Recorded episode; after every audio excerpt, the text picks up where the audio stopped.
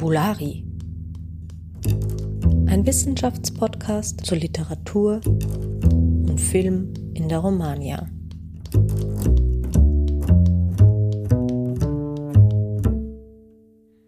Hallo und herzlich willkommen zum Podcast Fabulari. Mein Name ist Alexandra. Ich bin hier mit meiner Kollegin Julia. Wir sind beides Romanistikstudentinnen mit Schwerpunkt Französisch an der Uni Wien. Und wir wollen euch heute das Thema eines, einer Seminararbeit vorstellen, die wir letztes Semester gemeinsam verfasst haben. Genau, und das Thema unserer Arbeit lautet die Darstellung des sozialen Determinismus in Victor Hugos Les Miserables im Vergleich zum gleichnamigen Film von Latchli, der 2019 in die Kinos gekommen ist. Und diese Arbeit haben wir im Rahmen des Seminars La vie commune à l'épreuve, Verhandlungen über die soziale Ungleichheit in der französischen Literatur des 19. Jahrhunderts erarbeitet. Dann zuerst kurz zum Roman von Victor Hugo. Der Roman wurde zwischen 1945 und 1962 geschrieben und wurde dann gleichzeitig in mehreren Städten veröffentlicht. Der Roman spielt im Frankreich des 19. Jahrhunderts, circa zwischen zwei historischen Ereignissen, nämlich erstens der Schlacht von Waterloo 1815, die dann mit der Niederlage Napoleons geendet hat, und zweitens der Pariser Juli-Revolution von 1932. Der Roman behandelt das Schicksal von vielen verschiedenen Charakteren, die alle sich, wie der Titel auch das bezeugt, als miserable charakterisieren lassen. Allerdings kann man schon feststellen, dass sich der Roman besonders auf eine Geschichte konzentriert, nämlich die des Gefangenen Jean Valjean und eben im Speziellen darauf, wie dieser dann in diese Revolution verwickelt ist. Der Film von Latchli dagegen wurde erstmals 2019 bei den Filmfestspielen in Cannes gezeigt und in Montfermeil gedreht, einem Banlieue, wo der Regisseur selbst aufgewachsen ist und auch der Roman von Victor Hugo spielt. Er beschreibt einen Tag im Leben von drei Polizisten, vor allem aus der Perspektive eines neu angekommenen Polizisten Stefan. Und an diesem Tag droht eben eine von einem Kind, von einer Drohne gefilmte ähm, Szene von Polizeigewalt eben eine Gewalteskalation hervorzurufen. Gleichzeitig stiehlt der zwölfjährige Isa ein Löwenbaby aus einem Wanderzirkus und die Spannung steigt daraufhin ebenfalls an dem Ort. Und als die Polizei versucht, Isa zu verhaften, verletzt sie ihm im Gesicht und mehrere Kinder können das dann auch bezeugen.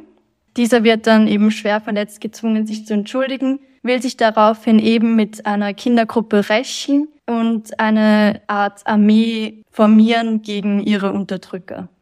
Genau. Und also diese zwei Werke wollen wir im Folgenden gegenüberstellen und dann eben im Speziellen in Bezug auf die Frage, wie sich gesellschaftliche Statik und Dynamik im Roman sowie im Film widerspiegeln, und zwar in Bezug auf die Erzählweise, auf den Stil, auf die Perspektive und auf den Inhalt. Ähm, bevor wir aber mit der Gegenüberstellung beginnen, würden wir gerne kurz diese Analyse inhaltlich bisschen verankern.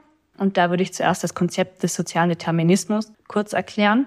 Der soziale Determinismus steht in einer Tradition von anderen, ich sage mal, Arten von Determinismen, zum Beispiel eben der theologische, der physische, der geografische, der psychologische oder der technologische Determinismus. Und eben der Begriff des sozialen Determinismus wurde erstmal zu Beginn des 20. Jahrhunderts eingeführt vom rumänischen Soziologen Dumitru Dragiescu. Der hat das Konzept des sozialen Determinismus auf dem biologischen Determinismus aufgebaut und hat sozusagen den sozialen Determinismus eingeführt, weil der als angemessener in der modernen Gesellschaft empfunden wurde. Ähm, man könnte also sagen, dass der soziale Determinismus eine Art weiterer Schritt in der Evolution der Menschheit nach dem biologischen Determinismus ist. Und also würdest du dann sagen, dass diese beiden Konzepte einen klaren Gegensatz zueinander aufweisen? Nein, also ich würde jetzt hier nicht so von einem Gegensatz sprechen. Die Konzepte schließen sich nicht gegenseitig aus, sondern sind vielmehr komplementär, also sozusagen ein Schritt nach dem anderen. Und außerdem ist es so, dass die meisten Theorien von Determinismus auf eine Art beide Konzepte jeweils in unterschiedlichem Ausmaß dann umfassen. Okay, also wenn ich das jetzt richtig verstanden habe, gibt es also mehrere Theorien des sozialen Determinismus. Genau. Also man kann den sozialen Determinismus im weiteren Sinne oder auch etwas enger interpretieren. Eine sehr stark sozialdeterministische Position wäre aber eine Art Reduktionismus. Also da würde man dann sozusagen die komplexe Realität nur auf einen Faktor praktisch zurückführen, nämlich nur auf den Platz einer Person in der Gesellschaft, die dann in dieser Sichtweise das gesamte Verhalten und die gesamte Persönlichkeit dieser Person dann determiniert eben. Ähm, und im Gegensatz dazu gibt es auch gemäßigte Ansätze des Determinismus und die äh, drücken einfach aus, dass soziale Faktoren wie zum Beispiel Sozialisation oder sozialer Status zwar eine Person tiefgreifend und auch dauerhaft beeinflussen, aber dass diese Faktoren bei weitem nicht die einzigen Faktoren sind, die eine Person beeinflussen. Und was hier auch gesagt werden muss, ist, dass eben diese sozialen Faktoren eben die Eigenschaften, die Persönlichkeitsmerkmale einer Person beeinflussen und dass dann diese Persönlichkeitsmerkmale wiederum auch das Verhalten und die äußerlich wahrnehmbaren Aspekte der Person dann wieder auch selbst beeinflussen eben.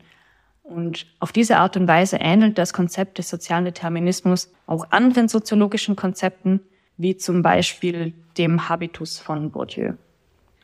Ja, das ist eigentlich interessant, was du erzählst, weil nach dem Bruch der Soziologie mit dem Ethnozentrismus sind auch zwei Paradigmen entstanden, die sich der Kultur widmen.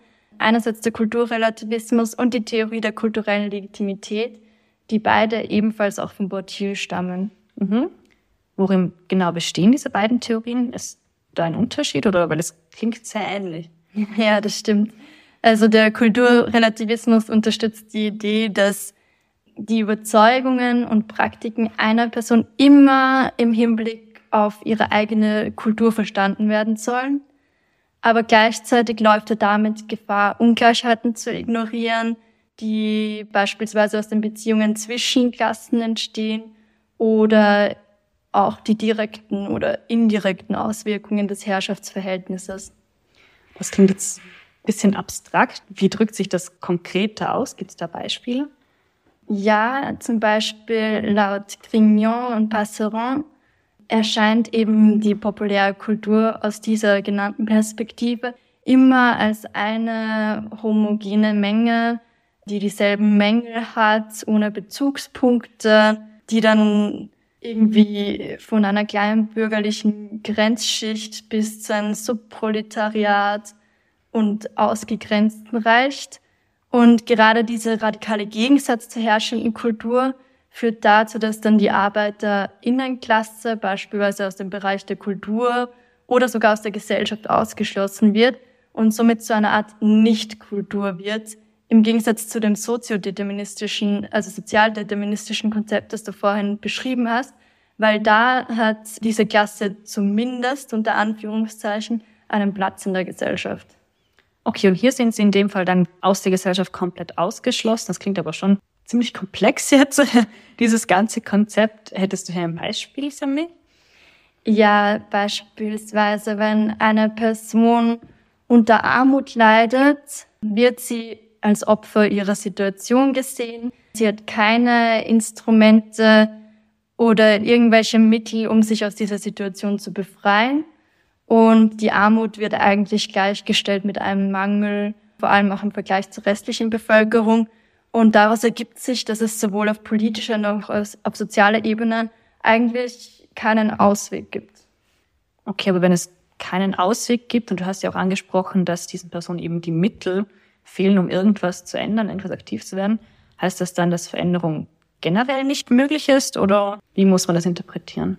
Ja, eigentlich kann man das dann auf diese Art und Weise interpretieren. Es gibt keine starke Veränderung beziehungsweise gar keine, sondern ähm, der Status quo wird eigentlich legitimiert auf extreme Weise und die Miserable, also die Elenden sozusagen, werden zu Nichtakteuren, zu einer homogenen Gruppe, die sich eigentlich nur durch ihre Mängel auszeichnet im Vergleich zur herrschenden Klasse. Okay, ist aber interessant, dass das anspricht gerade das mit den Nicht-Akteuren, denn dieser Aspekt wurde auch in Bezug zum Werk von Victor Hugo eben angesprochen. Beispielsweise der Soziologe Max Gergen klärt hier, dass das Wort miserable, also Elend, selbst kein historisches Schicksal trägt, dass dieses Wort zu keiner Solidarität verpflichtet, nicht mit einer Gruppe, auch nicht mit einer Familie oder auch hier nicht mit einer ganzen Klasse. Ja, voll, das ist interessant, weil eben im Vergleich zum Film von Latchli, dort werden die Jugendlichen, die eben normalerweise keine Macht haben, um irgendwie politisch zu handeln oder aktiv zu sein oder Rechte einzufordern, als Mitglieder der Gesellschaft betrachtet.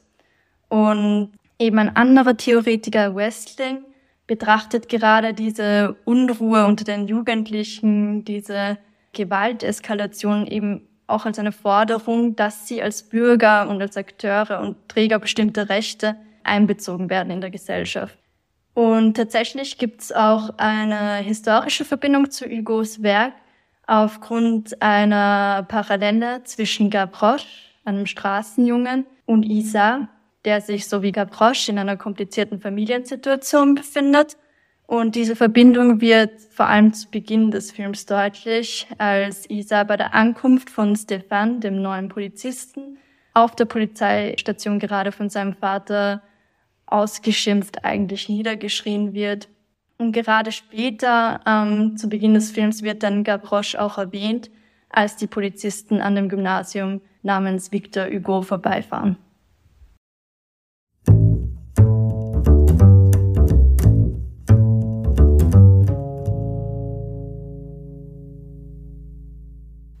Point info culture. C'est pourquoi l'école s'appelle Victor Hugo Parce qu'il a écrit Les Misérables à Montfermeil. Oh, Pas bon, on a un intello à bord. T'as lu le bouquin? Bah non, mais je l'ai lu sur le site de la mairie. Bon, par contre, non, ça a pas l'air d'avoir changé beaucoup. hein. Sauf que maintenant, Gavroche, il s'appelle Gavroche.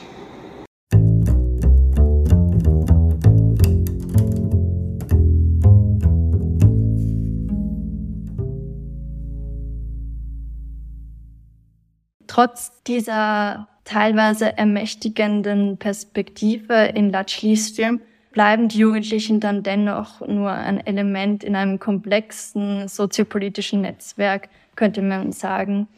Gerade in den ersten Einstellungen des Films wird es sichtbar, in denen äh, mehrere von den Jugendlichen eben die letzten Momente ähm, der Fußball-WM verfolgen. Und hier gibt es eigentlich keine Unterscheidung unter den Zusehenden. Und man könnte sagen, Montfermeil wird so zur gesamten französischen Gesellschaft. Und im Allgemeinen kann man noch beobachten, dass sich alle Personen und Figuren einer Stereotypisierung entziehen in dem Film, sodass die eigentliche soziale Wahrheit und Realität sich auf verschiedenen komplexen Darstellungen und Beziehungen aufbaut und den Nuancen dazwischen. Und in diesem Zusammenhang kann ich nur auf den Regisseur selbst verweisen, der sagt, dass er bei dem Film so gerecht wie möglich sein wollte, weil eben in Realität auch die Polizisten Teil dieser Miserable sind. Sie arbeiten auch unter schweren Bedingungen für einen Hungerlohn und sie leben in denselben Sozialwohnungen. Okay, in dieser Hinsicht ist der Film dem Roman sehr ähnlich in diesem Falle. Auch im Roman ist es so, dass nicht nur die Protagonisten als die Elenden, als die Miserable charakterisiert werden, sondern eigentlich alle gesellschaftlichen Gruppen, die zu dieser Zeit auf eine Art und Weise benachteiligt wurden. Der eben erwähnte Soziologe Gordon drückt das zum Beispiel auch so aus, dass er sagt, der Elende steht weder entschieden auf der einen Seite der Bergkarte noch auf der anderen. Also bei der Revolution sind sowohl die Revolutionären als auch die Soldaten die, die Miserable. Und somit ist der Roman kein Diskurs von Opposition, kein Diskurs von Gegensatz, Gegensätzen, äh, sondern er zielt vielmehr darauf ab, alle sozialen Schichten zu umfassen und zu integrieren. In diesem Sinne ist dann der Roman eigentlich weder miserabilistisch noch deterministisch im engeren Sinne, ähm, weil er vielmehr versucht, die Pluralität der Gesellschaft sowie auch die Vielfalt innerhalb der verschiedenen Klassen aufzuzeigen. Ja, das, das, was du sagst, das gilt genauso für den Film, denn da lassen sich insgesamt vier Machtgruppen unterscheiden. Die Polizisten, die Drogenhändler, die Islamisten und der Bürgermeister. Und all diese Figuren weisen sowohl heldenhafte als auch antagonistische Elemente auf und somit entziehen sich wiederum, wie vorhin auch schon angesprochen und wie es auch in den äh, soziologischen Konzepten genannt wurde, diesem Reduktionismus. Hier muss man aber auch noch dazu sagen, auch wenn es bei beiden Werken so ist, äh, wie gerade erklärt, dass alle sozialen Gruppen auf ihre Art und Weise die Elenden sind, die Miserable sind, so ist doch der Fokus in beiden Werken ein komplett unterschiedlicher. Im Roman von Hugo sind es eben die Revolutionäre, die die Protagonisten sind. Mm, ja, das stimmt. Und im Film sind es eigentlich eher die Polizisten, vor allem Stefan, die die bestehende soziale Ordnung der Wohnsiedlung stören. Und obwohl der Regisseur selbst aus Montfermeil stammt und auch einige Ereignisse im Film auf seine eigenen Erfahrungen beruhen, also zum Beispiel der Diebstahl des Zirkuslöwen oder gerade diese Unruhen und Gewalteskalationen im Treppenhaus, ist es im Endeffekt doch der weiße Polizist, der die Identifikationsfigur darstellt. Das heißt, er spiegelt im Grunde die Mehrheit der französischen Gesellschaft wider und durch ihn werden diese Erfahrungen für die Zusehenden verständlich. Okay, ist interessant, dass du das sagst. Also der Film richtet sich heute an die Mehrheitsgesellschaft und die ist ja, könnte man sagen, in Frankreich schon relativ wohlhabend. Und in dem ist der Film also genau gleich wie das Werk von Hugo, äh, das sich ja damals auch an die wohlhabenden Gesellschaftsschichten, an die Bourgeoisie gerichtet hat. Aber es gibt aber doch diesen großen Unterschied, dass die Mehrheitsgesellschaft damals eben nicht wie heute eher diese etwas reichere Mittelklasse ist, sondern dass die absolute Mehrheit damals, als der Roman veröffentlicht wurde, eben genau diese Miserable waren, die eben auch die Protagonisten des Romans sind. Und der Autor Hugo eben war selbst Teil der Bourgeoisie, Teil des Bürgertums und er hat mit seinem Roman eben eine Verbesserung des Status des Volkes angestrebt, aber eben auch nur unter der Bedingung sozusagen, dass er seinen eigenen privilegierten Platz in der Gesellschaft nicht riskieren wollte. Und das wäre ja der Fall gewesen, es wäre dieses Risiko da gewesen, wenn er mit seinem Roman eine generelle materielle Umverteilung, also eine neue Verteilung der, der Güter angestrebt hätte. Und aus diesem Grund, wie das auch der Forscher Lewis zum Beispiel erklärt, prangert Hugo im Roman viel eher das Elend im moralischen Sinne und weniger im materiellen Sinne an. Mhm. Ja, der moralische Verfall ist auch im Film anhand verschiedener Aspekte erkennbar. Zum Beispiel die Prostitution, der Diebstahl, die religiöse Radikalisierung, die ständige Gewalt. Man kann sagen, also dass das Fehlen eines wirklich radikalen und tiefgreifenden Wandels eine Kontinuität darstellt von der Entstehung von Victor Hugos Les Miserables bis heute.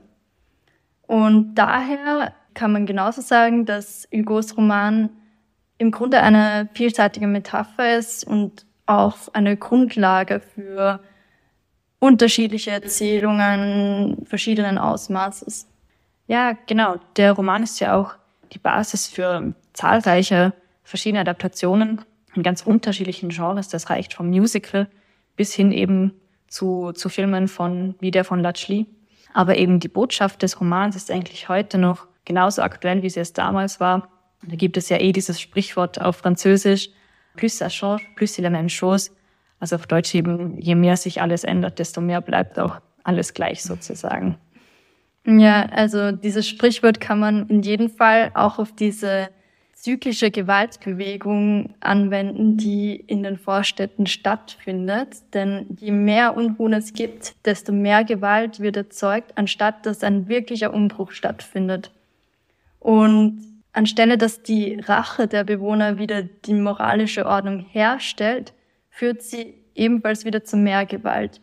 Und in diesem Zusammenhang spricht Mucchielli von einem, von einer Art Teufelskreis der Rache und dass gerade die Art und Weise, wie die Polizei heutzutage in den sogenannten städtischen Problemzonen unter Anführungszeichen vorgeht, eben nicht zu einer Lösung dieser Probleme führt, sondern eher zu einer Art Verkrustung oder Einkapselung dieser Probleme. Das heißt, sie bleiben eigentlich unter sich und sie wiederholen sich und verfestigen sich.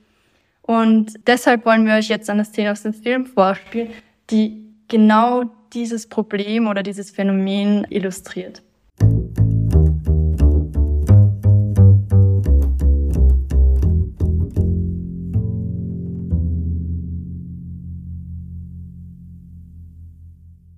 Ils avaient raison d'exprimer leur colère. Seul moyen de se faire entendre aujourd'hui. Mais rappelle-toi, leur colère en 2005, ça a servi à quoi? À rien. Ils ont brûlé toutes les bagnoles. Ils ont détruit les abris de bus. Et maintenant, il y a quoi? Hein? Un pauvre poteau? Il y a même pas de banc pour s'asseoir, il y a plus rien. Ça s'est retourné contre vous. Et tu sais quoi, le pire, c'est que tout le monde s'en fout.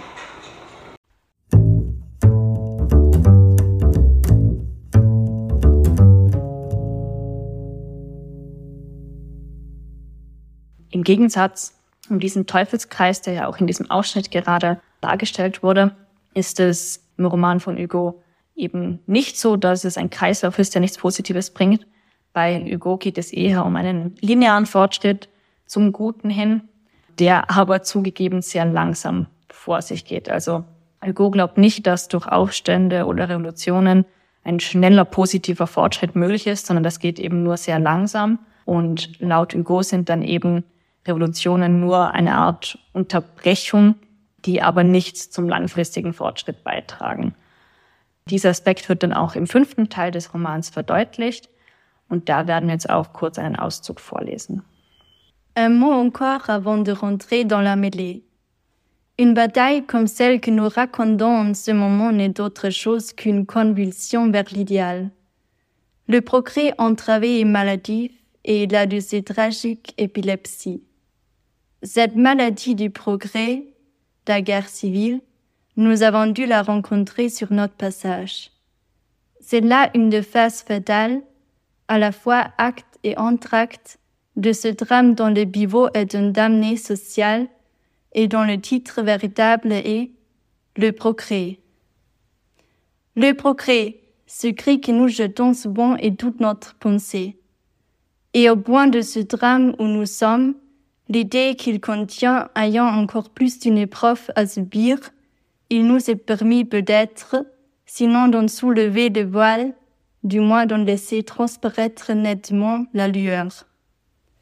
Le livre que le lecteur a sous les yeux en ce moment, c'est d'un bout à l'autre, dans son ensemble et dans ses détails, quelles que soient les intermittences, les exceptions ou les défaillances, la marche du mal au bien, de l'injuste au juste, du faux au vrai, de la nuit au jour, de l'appétit à la conscience, de la pourriture à la vie, de la bestialité au devoir, de l'enfer au ciel, du néant à Dieu. Point de départ, la matière. Point d'arrivée, l'âme. L'hydre au commencement, l'ange à la fin. Dieser Auszug befindet sich am Ende des fünften Teils des Romans, eben kurz bevor die Kämpfe auf den Barrikaden beginnen. In der Terminologie von Gérard Genet stellt dieser Auszug eine Pause in der Erzählung dar. Das heißt, es gibt keinen Fortschritt in der erzählten Zeit, sondern eine Entwicklung in der Erzählzeit. Außerdem hat dieser Auszug seinen metatextuellen Charakter.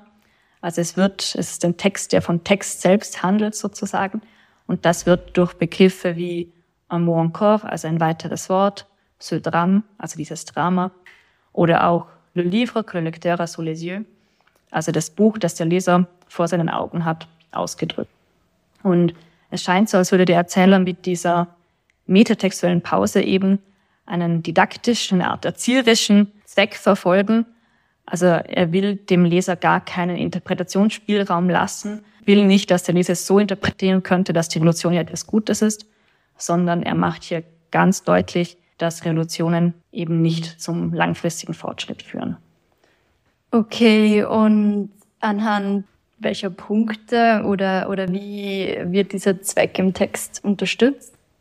Das funktioniert zum Beispiel, indem er das Pronomen wir verwendet. Mit diesem gemeinschaftlichen Pronomen schließt er die Leserschaft auch mit ein und bringt sozusagen sich als Autor und die Leserschaft einander näher. Und das eben trägt dazu bei, dass es einfach ist, die Ansichten zu übertragen. Äh, und somit stellt Hugo sicher, dass eben die Leserschaft dann auch die gleichen Ansichten vertritt wie er. Außerdem verstärkt der Ausruf Le Progrès, also der Fortschritt, auch die Bedeutung von diesem Begriff, also vom Fortschritt, und stellt eine Art Höhepunkt von diesem von uns gewählten Auszug dar. Ähm, Im nächsten Satz, nämlich bei Il nous est permis peut-être, sinon d'en soulever le voile, du moins d'en laisser transparaître nettement la lueur. Also es ist uns vielleicht erlaubt, wenn auch nicht den Schleier zu lüften, so doch den Glanz deutlich durchscheinen zu lassen.